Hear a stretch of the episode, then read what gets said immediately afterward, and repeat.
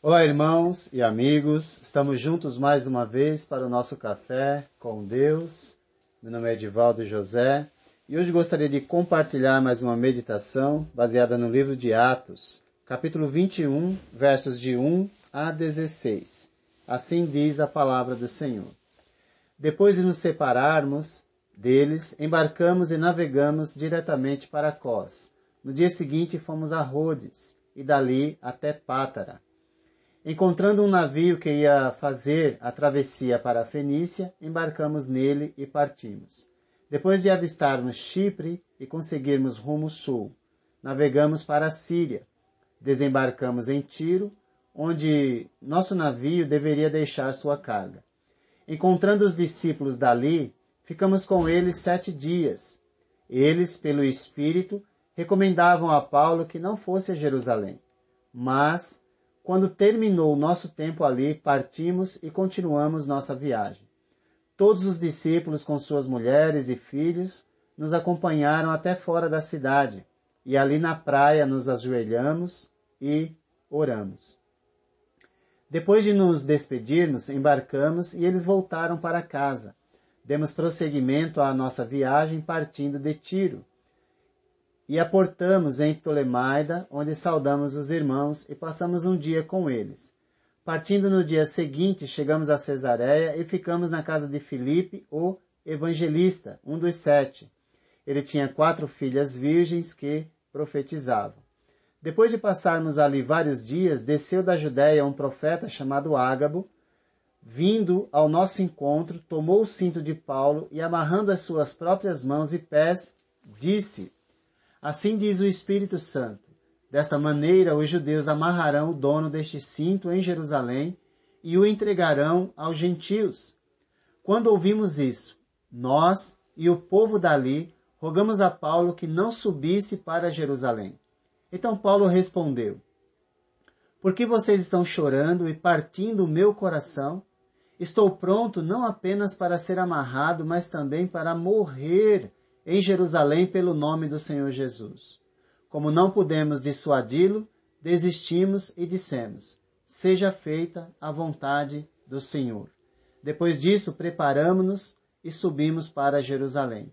Alguns dos discípulos de Cesareia nos acompanharam e nos levaram à casa de Mnasson, onde devíamos ficar. Ele era natural de Chipre e um dos primeiros discípulos. Estamos aqui no final da terceira viagem missionária e a cada momento dessa viagem aprendemos uma lição.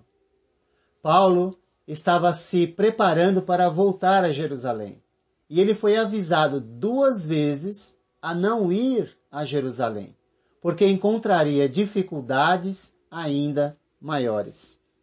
Então ele, Paulo, respondeu: que fazeis chorando e quebrantando-me o coração? Pois estou pronto não só para ser preso, mas até para morrer em Jerusalém pelo nome do Senhor Jesus. Que fé, que convicção, que compromisso. Grandes lições aprendemos nesse trecho. O irmão Paulo nos ensina com a sua vida que o compromisso com Cristo está acima da nossa própria vida. Jesus havia ensinado, em certa ocasião, pois quem quiser salvar a sua vida, a perderá. Mas quem perder a sua vida por minha causa, este a salvará. Lucas 9, 24. Paulo compreendeu bem que, em primeiro lugar, estava o compromisso que ele tinha com o Senhor Jesus. Por isso disse: Estou pronto até para morrer pelo nome do Senhor Jesus. Isso significa que a vontade do Senhor Jesus estava bem no centro de, suas, de sua vida. Às vezes me pergunto, em nossa realidade, especialmente onde vivemos, onde estão esses discípulos dispostos a darem a sua própria vida pela causa de Cristo. O que vejo muitas vezes é, por muito menos dificuldades, pessoas abandonando Jesus. Querem Jesus, mas não querem sofrer pela causa de Jesus. Pense bem em sua vida e verifique se você tem essa disposição. Onde você tem fixado os seus olhos? Paulo tinha os olhos fixos no Senhor Jesus, aquele que o resgatou das trevas para a sua maravilhosa luz. Qual o seu propósito para a sua vida? Certamente, o apóstolo Paulo tinha como propósito agradar um só, o Senhor Jesus, aquele que o chamou, e não a si mesmo. Às vezes nós queremos servir a Deus, mas queremos que nossa vontade seja feita. Isso não caracteriza o discípulo de Jesus, mas simplesmente uma pessoa religiosa. De quem você busca a aprovação? Paulo buscava a aprovação sempre do Senhor Jesus e não dos homens. Então, por quê? Qual o seu motivo para servir a Deus? Buscar a aprovação das pessoas? Certamente não é esse o tipo de compromisso que esse discípulo tinha com Jesus. Ele buscava sempre a aprovação do Senhor. O que é mais importante para você?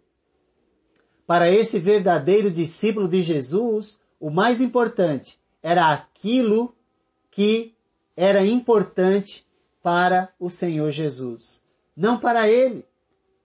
E você? E eu? O que é mais importante para você? Aquilo que é mais importante para você é o mais importante para Jesus? Esse compromisso que, que esse discípulo tinha era o resultado da compreensão da missão que ele tinha. Isso significa que, assim como a missão de Jesus era buscar e salvar os perdidos, na mente desse discípulo, não havia nada mais importante nesse mundo do, do que buscar e salvar os perdidos. Não importavam as circunstâncias e nem as lutas. Ainda que isso custasse a sua própria vida, ele estava disposto a falar de Jesus para todas as pessoas. Ele sabia que havia sido chamado para ser testemunha do Senhor Jesus. E isso implicava em dar um bom testemunho por onde ele passava. Se você é discípulo de Jesus, você sabe que foi chamado para testemunhar o testemunho das testemunhas oculares de Jesus, ou seja, o testemunho apostólico. E que você deve testemunhar e que nós devemos testemunhar com as palavras, mas também e sobretudo com a vida. Não dá para falar de Jesus sem viver como Jesus viveu.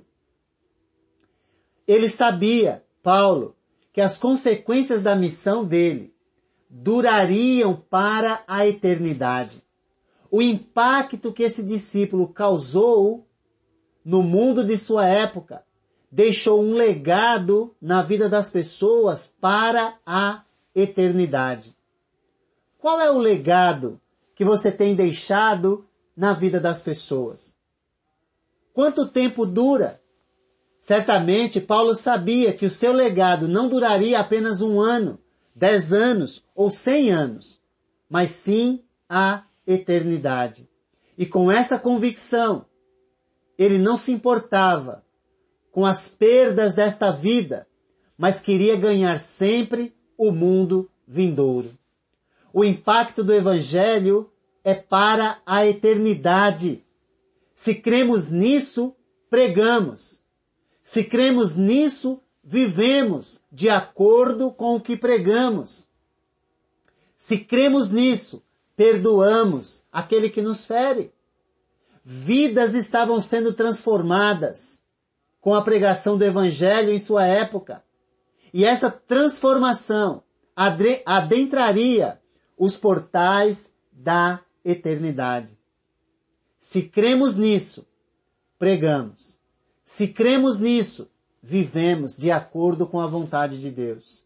No final de tudo, Não importa o tamanho da sua casa, não importa o carro que você tem, não importa quanto dinheiro você tem na sua conta. Isso tudo irá passar e não adentrará a eternidade, mas será destruído.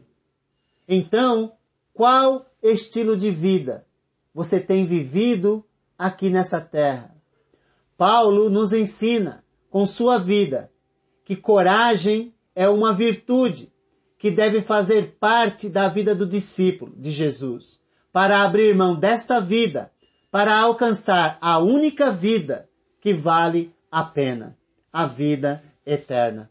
Por isso ele disse: Estou pronto. E você? Está pronto para adentrar os portais da, da eternidade?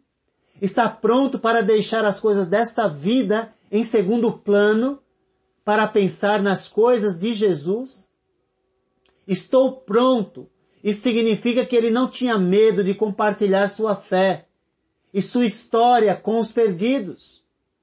Ele não tinha medo de ser rejeitado por causa da sua pregação. A pregação de Jesus. Ele não tinha vergonha se as pessoas olhassem para ele com desdém. Ele não tinha medo de não ter a resposta certa, porque a única resposta certa era Jesus. Então ele ia falar de Jesus para as pessoas.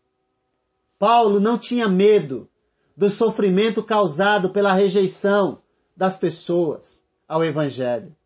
Ele não tinha medo de ser perseguido e maltratado, pois aprendera a liberar perdão como Jesus. E você? Qual o seu medo? Paulo não tinha medo de perder absolutamente nada, pois nada valia para ele mais do que a salvação e o relacionamento que ele tinha com o Senhor Jesus. Quem tem tudo nesse mundo não tem nada aos olhos de Deus.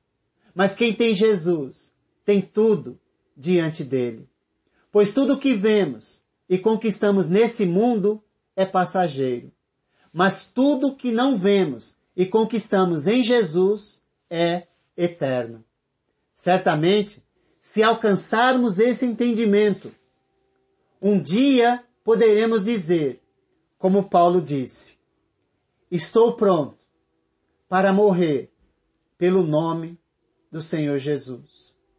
Superaremos nossos medos, buscando compreender que o resultado da nossa missão aqui nesse mundo caminha para a eternidade e abre oportunidade para que outras pessoas possam ir conosco. Que Deus te abençoe.